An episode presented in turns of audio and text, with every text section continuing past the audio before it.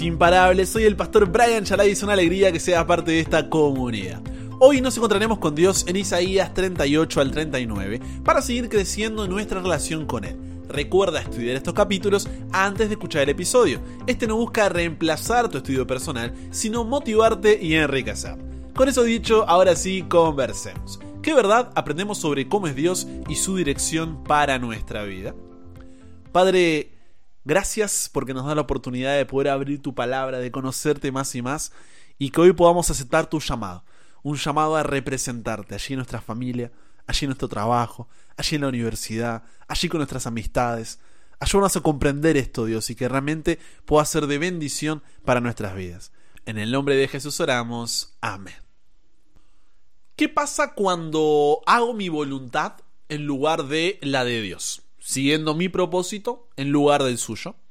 El tiempo avanzó, avanzó desde aquel día donde Dios liberó a Jerusalén, el rey Ezequías y el pueblo de Judá del asedio asirio a manos del rey Sennacherib en Isaías 36 y 37, derrotando a todo el ejército asirio. Y el siguiente capítulo de Isaías, el 38, 1 al 3, nos cuenta que en aquellos días Ezequías enfermó de muerte. Y vino a él el profeta Isaías, hijo de Amós, y le dijo, Jehová dice así, ordena tu casa porque morirás y no vivirás. Entonces volvió Ezequías su rostro a la pared e hizo oración a Jehová y dijo, Oh Jehová, te ruego que te acuerdes ahora que he andado delante de ti en verdad y con íntegro corazón, y que he hecho lo que ha sido agradable delante de tus ojos. Y lloró Ezequías con gran lloro. ¿Cuál fue la respuesta de Dios? Versículos 4 al 8 que lo libraría de la muerte y como señal el sol se volvería 10 grados atrás. Esto era una locura. ¿Quién te retrocede el sol para mostrarte que puedes confiar en él? Nadie, absolutamente nadie, solamente Dios. Ahora, por más espectacular que este fenómeno suene, ¿por qué molestarse tanto? ¿Por qué no hacer otra cosa un poco más simple y no tan guau? Como sabemos, Dios no hace nada al azar. Cada uno de sus pasos está perfectamente diseñado para qué? Para cumplir sus propósitos. Y la clave para entender esta señal, que no fue pedida por el rey, sino dada por Dios, es que los babilonios, los habitantes del reino de Babilonia, estudiaban los movimientos de los cuerpos celestes y los registraban con precisión. Entonces, ellos enseguida se dieron cuenta de este extraño comportamiento del Sol. ¿Qué, pasó? ¿Cómo se volvería 10 grados atrás? Se preguntaron qué significaba. Al darse cuenta que había una conexión entre la recuperación del rey Ezequías y este fenómeno astrológico, el rey de Babilonia, Merodac Baladán, envió sus representantes ante el rey Ezequías había pasado toda su gestión tratando de lograr una independencia duradera de Asiria, y en Judá encontró que el enemigo de su enemigo es su amigo. Babilonia necesitaba aliados poderosos y quería conquistar al imperio que dominaba el mundo antiguo. Por eso fue a buscar a Ezequías, quien no quisiera tener de aliado a un pueblo cuyo Dios mueve el mismísimo sol. ¿Qué podría hacerle a Siria si era capaz de tal fenómeno? Es por eso que Dios le dio esta señal al rey Ezequías. Dios usó un cambio solar para traer a mensajeros de Babilonia. Esta era una oportunidad única para que ellos aprendieran del Dios verdadero y vieran que, como son más altos los cielos que la tierra, así son sus caminos, más altos que nuestros caminos, y sus pensamientos más que nuestros pensamientos. Todo estaba orquestado, era una cita divina. ¿Qué pasó entonces? Isaías 39.1 dice que en aquel tiempo Merodac Baladán, hijo de Baladán, rey de Babilonia, envió cartas y presentes a Ezequías porque supo que había estado enfermo y que había convalecido. Atento a la reacción de Ezequías, versículo 2. Y se regocijó, se alegró con ellos Ezequías y les mostró qué cosa. El templo de Jerusalén, la historia del éxodo de Egipto, cómo Dios había abierto el mar, hecho llover maná, dio codornices, endulzó el agua, hizo salir más agua de una roca. La fidelidad de David, la sabiduría de Salomón, el Dios que había retrocedido del sol 10 grados, ¿qué le mostró? Nada de eso. Absolutamente nada de eso. Dice Y se regocijó con ellos Ezequías, y les mostró la casa de su tesoro, plata y oro, especias, ungüentos preciosos, toda su casa de armas, y todo lo que se hallaba en sus tesoros. No hubo cosa en su casa y en todos sus dominios que Ezequías no les mostrase. ¿Qué es lo que pasó aquí? Ezequías se olvidó de la oración que había hecho años atrás en Isaías 37:20. ¿Recuerdas? Cuando fue delante de la presencia de Dios pidiendo una respuesta para qué? Para que todos los reinos de la tierra sepan que Él era Dios. Aquí, aquí estaba la oportunidad. Este era el momento. Dios prácticamente se lo había servido en bandeja. Pero Ezequías decidió buscar su propia voluntad y alejarse así del propósito de Dios. ¿Qué sucede cuando hacemos esto? Isaías 39, versículos 3 al 7 dice, Entonces el profeta Isaías vino al rey Ezequías y le dijo, ¿Qué dicen estos hombres y de dónde han venido a ti? Y Ezequías respondió, De tierra muy lejana han venido a mí, de Babilonia. Dijo entonces el profeta, ¿qué han visto en tu casa? Y dijo Ezequías, todo lo que hay en mi casa han visto, ninguna cosa hay en mis tesoros que no les haya mostrado. Entonces, versículo 5, dijo Isaías a Ezequías, oye palabra de Jehová de los ejércitos. He aquí, vienen días en que será llevado a Babilonia todo lo que hay en tu casa y lo que tus padres han atesorado hasta hoy. Ninguna cosa quedará, dice Jehová, de tus hijos que saldrán de ti y que habrás engendrado tomarán y serán eunucos en el palacio del rey de Babilonia. Y eso fue lo que sucedió. Lo vemos después en el libro de Daniel. ¿A qué quiero ir con todo esto? Dios no quiere verte terminar cautivo de la Babilonia del pecado y que éste impacte no solo en ti, sino en tus futuras generaciones. Fuiste creado para mucho más. Si dejas que tu voluntad trace tu propósito, vivirás una vida ordinaria. Pero cuando dejas que la voluntad de Dios trace su propósito divino en ti, vivirás una vida extraordinaria. Y al igual que a Ezequías, Dios te da una señal mucho mayor que retroceder el sol 10 grados para que confíes en su voluntad y propósito.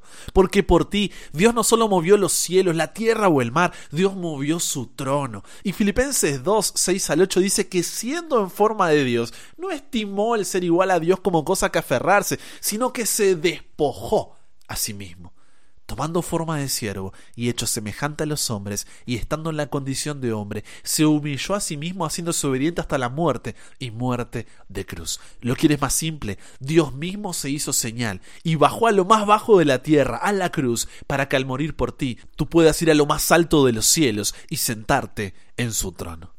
¿Qué señal más grande que la del mismo Creador humillándose y ser muerto en una cruz por su propia creación?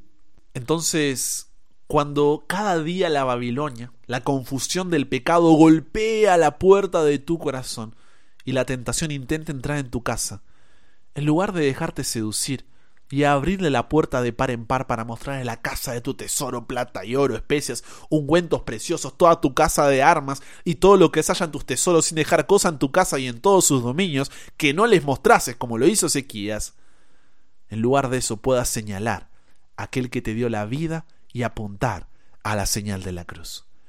¿Cómo hacer esto de manera práctica? Tres consejos. Primero, gratitud. Si quieres cambiar tu vida, intenta dar las gracias. Cambiará tu vida poderosamente. A menudo damos por hecho las cosas que más merecen nuestra gratitud. Cuando hagas esto te das cuenta que se te ha dado tanto que no tienes tiempo para reflexionar sobre lo que se te ha denegado si la única oración que dijiste en toda tu vida fue gracias, eso sería suficiente. La segunda forma de llevar el mensaje de hoy a la práctica es reflexiona y pregúntate, ¿qué es lo que los demás, o sea, tu familia, tu matrimonio, tus hijos, tus padres, tus hermanos, amigos, compañeros de la universidad, trabajo, gente random que te cruzas en la calle, qué es lo que ellos ven en ti? ¿Qué es lo que les estás mostrando con tu vida? Recuerda que el propósito de Dios es que todos los reinos de la tierra sepan que Él es el único Dios. No porque tiene problemas de ego o porque tiene la autoestima baja, sino porque cuando reconocemos que Él es Dios, es ahí cuando Él puede comenzar a actuar en nuestra vida y bendecirnos con su amor para que realmente podamos ser felices. Entonces tú, como hijo de Dios, eres llamado a representar a Dios a los perdidos y encontrados para transformación en Cristo Jesús.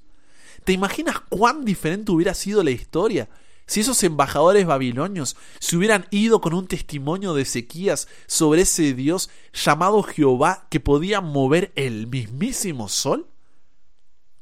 En tercer lugar, muchas veces oras pidiendo a Dios que te libere de tu situación, cuando Dios quiere atravesarla contigo. ¿Por qué quiere atravesarla contigo? Piensa en el rey Ezequías. Ezequías con Asiria, al tener que atravesar con Dios esa situación en lugar de ser liberado de la misma, generó dos oportunidades. Llevó a Ezequías a la presencia de Dios para que someta su voluntad al propósito divino al tener que depender de él ante la amenaza del imperio asirio. Y le dio una oportunidad en bandeja, una cita divina con los babilonios, para que pueda dar testimonio de cómo Dios lo había bendecido y liberado de esa situación. Y estas dos oportunidades son las que Dios está generando en tu vida cuando en lugar de pedirle que te saque de esa situación, le pides que la atraviese contigo. No eres solamente para que Dios te libere de la situación, sino que pregúntate y pregúntale a Dios cómo en medio de ella puedes aprender a depender completamente de Él y someter tu voluntad al propósito divino. Y por otro lado, muchas veces te centras tanto en ti que no piensas en grande. Porque cuando en lugar de buscar ser liberado de esa situación, te aferras a Jesús para atravesarla, te transformas en un testimonio viviente. Y tú puedes decir, pero es que, Pastor Chalá, yo no puedo más, estoy cansado de luchar, no veo salida, no me quedan fuerzas. Pero déjame decirte algo, si Dios, en su gracia, confió en ti para permitir que estés en esta situación profunda, tú puedes confiar en que Él será lo suficientemente bueno para sostenerte a través de ella y cuando vengan los babilonios a golpear la puerta de tu vida, puedas mostrarles a ellos y a todos los reinos de la tierra que Jehová es el único Dios. Los demás te ven, tu familia, tu esposa, tu esposo, tus hijos, tus padres, hermanos, amigos, compañeros de universidad, de trabajo, la gente con la que cada día te cruzas en la calle, los demás te ven. Y en tus manos tienes la posibilidad de que tus obras glorifiquen al Padre que está en los cielos porque ellos, al ver cómo tú estás atravesando o lograste atravesar esa situación aferrado a Dios, van a querer conocer a ese Dios. Y no solo eso, sino que el haber pasado por esa situación que estás pasando ahora te permitirá dar consuelo, fortaleza, oración, esperanza, soporte y amor a personas que atravesarán la misma situación que tú atravesaste, porque puedes entenderlos en su dolor e incertidumbre y guiarlos hacia aquel que te sostuvo en todo momento, cosa que no hubieras podido hacer de otra manera. Entonces, no olvides tu llamado y vive una vida en la que tu voluntad y propósito se alineen con su voluntad y su propósito. El mensaje de hoy es, baja el volumen de tu voz hasta el punto en el que puedas escuchar el suave susurro de su voz, de la voz de Dios. Conversamos con Dios sobre esto. Padre, qué difícil, Dios, qué difícil porque realmente nadie quiere pasar por ese momento. Es más fácil pensar en nosotros, en nuestra voluntad, en nuestros propósitos, pero que hoy podamos aprender de del rey, Señor, podamos ver qué fue lo que pasó en su vida y decir, yo quiero hacer las cosas diferentes. Quiero ir a ti para medio de lo que paso aprender a depender de ti y ante la oportunidad que golpea la puerta de mi vida, no me vean a mí, sino que te vean a ti, Dios. Que puedan alabarte a ti, glorificarte a ti, que al ver mi vida puedan decir, ¿quién es ese Dios? Y que realmente las circunstancias por las cuales atravesamos contigo puedan ayudarnos para estar allí para otras personas que necesitan de ese apoyo, de ese sostén, de esa esperanza, de esa oración porque los entendemos, y de otra forma no podríamos haberlo hecho. Ayúdanos Dios a no olvidar nuestro llamado y a bajar el volumen de nuestra voz hasta el punto de escuchar tu suave susurro. Nos entregamos hoy a ti, Dios. Cámbianos, renuévanos, transfórmanos, somos tuyos. En el nombre de Jesús oramos. Amén. Con eso llegamos al final. Comparte con otros lo que aprendiste hoy. Súmate a la comunidad en WhatsApp totalmente gratis si todavía no lo has hecho para recibir una notificación de tu celular cada mañana, escuchar los episodios sin conexión, tener material extra, hacer tus preguntas, acceder a contenido exclusivo y te espero en el siguiente para que nunca pares de aprender y nunca pares de crecer. ¿Por qué? Porque hasta el cielo no paramos.